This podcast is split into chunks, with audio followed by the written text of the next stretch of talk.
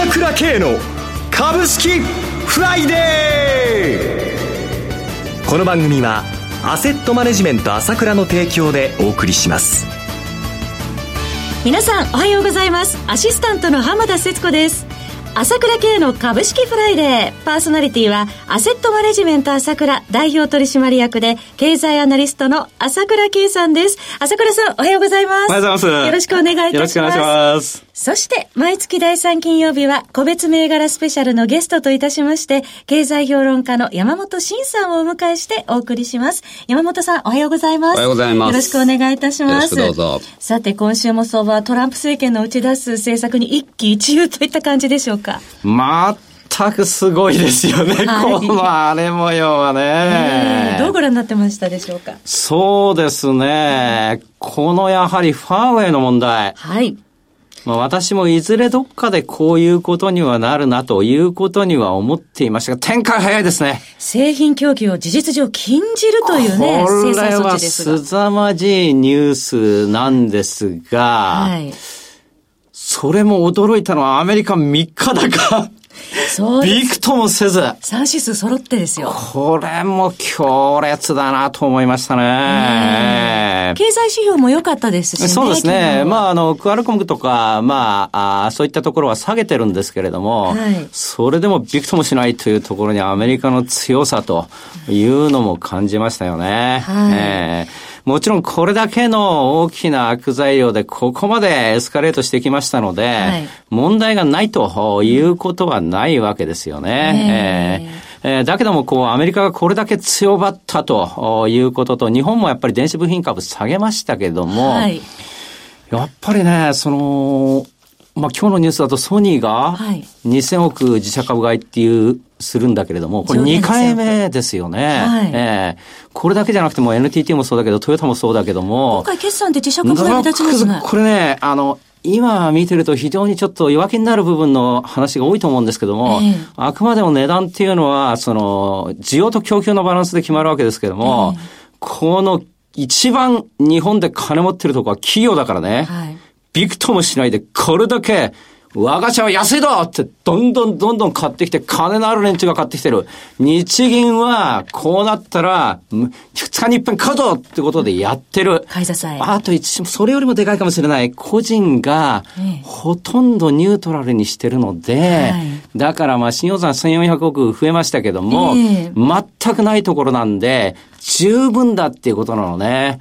この需給関係がさほど悪くないと。で、外国人投資家なんですけども、見ると、現物は先週ですか、190億しか売ってなかったですね。先物はまあ、バーっていうのは、これはしょうがないんですけれども、えーまあ、先物8000億以上。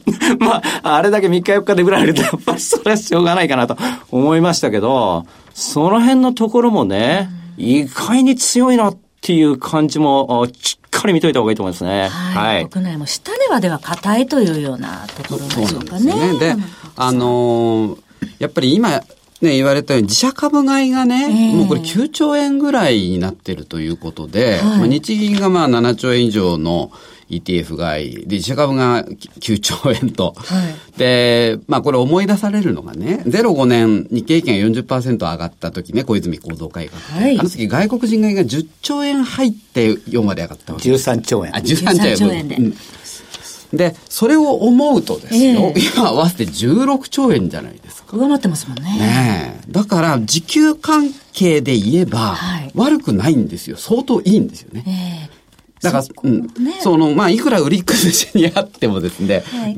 実需の現物買いがそれだけあるっていうのはでかい。空売り比率がもう48というところで、45ずっと上で、はい現実にはないものを売って下げてるというのはありますので、えー、この辺はしっかり見といた方がいいですね。はい、頭に入れておきたいと思います。はい、さて、朝倉さん、いよいよ明日ですね、令和時代最初の朝倉セミナー開催です。前日ということで、明日に向けて、朝倉さん相当気合が入ってると思いますけれども、明日どのようなお話されますか？この状態ですから、たっぷり話します。はい。中身はギュッと詰まってますからね。3時間半ですよね。ええーとにかく、このもちろん米中関係ということを話しますけれども、はい、特に私今回話したいのは、報道されて、あまり発されていない中国の、やっぱり影響ですよね。どうなってるのか。アメリカから日本の話っていうのはいろいろわかるんだけども、えー、中国のことがわかりづらいじゃないですか。はい、この辺のところをですね、やっぱりじっくり話したいと思いますね。はい下手すりゃ習近平政権も吹っ飛んじゃうかもしれませんからね、この状態ですと。えー、えー、そういうことも含めてですね、はい、中国の状況というのと、それからもう一つ、中東。地政学リスク入ってましたけど。これは相当危ういから、えー、まあ、アメリカとイランの軍事的衝突っていうのが、その、ないわけではない状態になってきてますので、はい、この辺のとこも含めてですね、じっくりですね、これ重要なセミナーになりますので、話してみたいと思います。まあ、若干まだ空いてますので、明日の、あ、東京セミナー明日なんですけど、大阪来週ですけどね、明日の土曜日の11時のクレジットカード決済であれば、若干っていうことを見たい、そう、そうになりますので、はい、まあ、はい。で、とにかくですね、それからもう一つ、その、今、まあ、山下先生に言ってもらってるけど、えー、その、月初ね、えー、うちの、まあ、銘柄マスターの長谷川慎ですね。連休の休でしたね。山本慎、長谷川慎一ですね。しんちゃん、しんちゃんず。そう、しんちゃんコンビの、あの、銘柄言わなかったんで、これも3分、30分じっくり話しますから、これも見逃せない話ですよ。盛りだくさんの内容です。また、今回も東京セミナーの音声、動画も販売されるそうですよね。そういうことです。はい。えー、5月朝倉セミナー、18日開催、明日の東京セミナーは、18日明日の午前11時まで、カード払いのみ、えー、受付いたします。若干名受付いたします。25日大阪セミナーは、24日午後4時までお申し込み受け付けます。セミナー受講料は東京、大阪ともに税込み1万3000円となります。お申し込みは朝倉さんの情報発信者 ASK1 のホームページよりお申し込みください。なお、セミナーでは取扱い商品の勧誘を行う場合がございます。それではお知らせを挟んで山本さんに注目銘柄の解説をしていただきます。鋭い分析力で注目、経済予測のプロ、朝倉慶。日々のマーケット情勢や株式情報、個別銘柄の解説を、朝倉本人とスタッフが、平日16時、メールでおよそ7分の音声を無料で配信中。株の判断に迷ったら、朝倉系。詳しくは、アセットマネジメント朝倉のウェブサイトへ。本日の市況解説無料メールマガジンにご登録ください。アセットマネジメント朝倉は、証券取引、金銭有価証券の予託、貸付行為は行っておりません。また情報提供する金融商品の取引では、相場変動などにより損失を生じる恐れがあります。取引説明書、契約締結前交付書面などを十分にお読みいただき、ご理解の上お取引ください。金融商品仲介業者登録、関東財務局長金中第605号。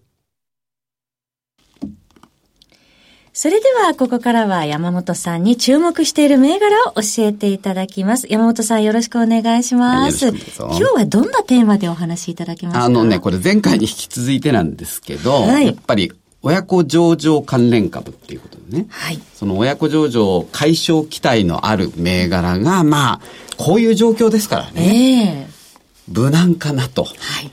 で、親子上場がいいのは、これ、要は、今市場に出回ってる株を親会社が全部買ってくれる可能性があるってことですよね。株価上昇の余地あり、ね、そう、だからあの、普通の銘柄だと、はい、材料がね、賞味期限を迎えると、みんなが売ってきますから、やっぱり株で市場が溢れちゃうわけですよね。えー、そうするとやっぱ株価が下がっちゃう。ところがもう実際、親子上場解消っていうことで親会社が全部買う、あるいは投資ファンドに売却するって場合は全株なくなりますからね。まあそういう点で言うと、もう、例えば4割アップで買いますよと、TOB しますよとなったら、もう4割高で売れますからね。そこ非常に良いかな。で、すでにこの、今年度に入って4社、えー、完全子会社化発表になってるんですけど、はい、最初に発表した、その、小糸製作所がね、その、KI ホールディングスという子会社、これ47%のプレミアムつけてますと。で、その後、やっぱ同じトヨタ系で、はい、えー、トヨタホームが、三沢ホームを、まあ、これ30%のプレミアムで買ってると。それから突破印刷が図書印刷をだいたい5割のプレミアムで買ってるみたいなね。そういうことがありますから、こういう状況なんでね、あのー、非常に無難っていう意味で、まあ、とりあえず、えー、銘柄だけ、まず、青木アスナル建設。はい。青木アスナル建設、コード番号1865、東証一部上場の銘柄で、昨日の終値6円高882円でした。え、これ、高松コンストラクショングループっていう大阪のゼネコンの子会社なんですけど、はいあの、もう親会社が70%以上株持ってますからね。えー、親会社は単独でいつでも子会社、関連子会社が決断できるっていうことですね。で、続いて、日立火星。日立火星はコード番号4217東証一部上場の銘柄で昨日の終値8円安の2992円でした。これね、やっぱり日立が、日立火星売却手続きに入ったっていう報道が出て、これずっと上がり続けてるんですね。じりじりですけど、全然下がんないと。昨日も年初来高値ですよね。こういう、この状況でね。ええーえー、だからやっぱそういう点で親子上場面白いですね。続いて日野自動車。日野自動車コード番号7205東証一部上場の銘柄で昨日の終値9円安913円でした。で、これあのートヨタホームがミサワホーム子会社化しちゃったんで、えー、トヨタが50%以上持ってる株ってほとんどもうないんですよね。はい、日野自動車はその中で一番有力候補かなと。は思います。はい、続いて、ソニーフィナンシャルホールディングス。ソニーフィナンシャルホールディングスコード番号8729東証一部上場の銘柄で昨日の終値30円高2303円でした。で、ソニーはまあ昨日自社株買いをね、はい、2000億円やるって発表しましたけど、ソニーってあの、やっぱりその、リーマンショックの後に、やっぱり経営危機に見舞われて、いろいろ子会社を手放してるんですよね。はい、今度はもう業績がもう絶好調でも過去最高益を大幅に更新したということで、逆にこのソニーフィナンシャルに関しては、去年、持ち株比率を63%から65%引き上げてるんですね。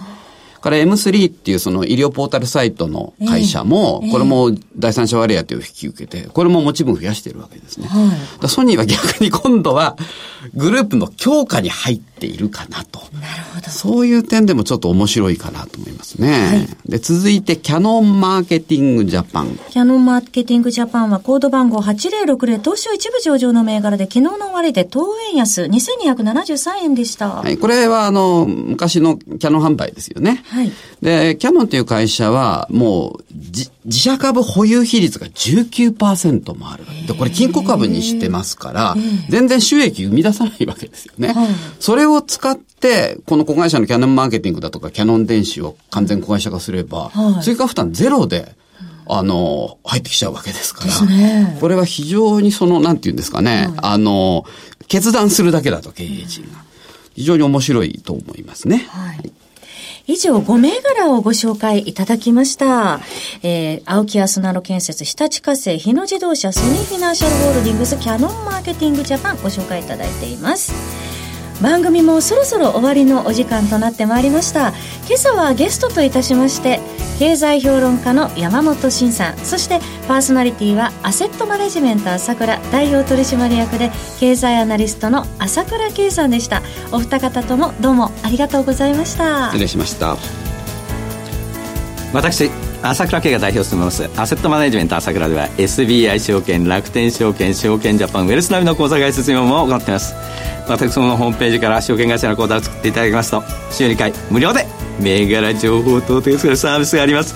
ぜひご利用ください。それでは今日は週末金曜日。頑張っていきましょう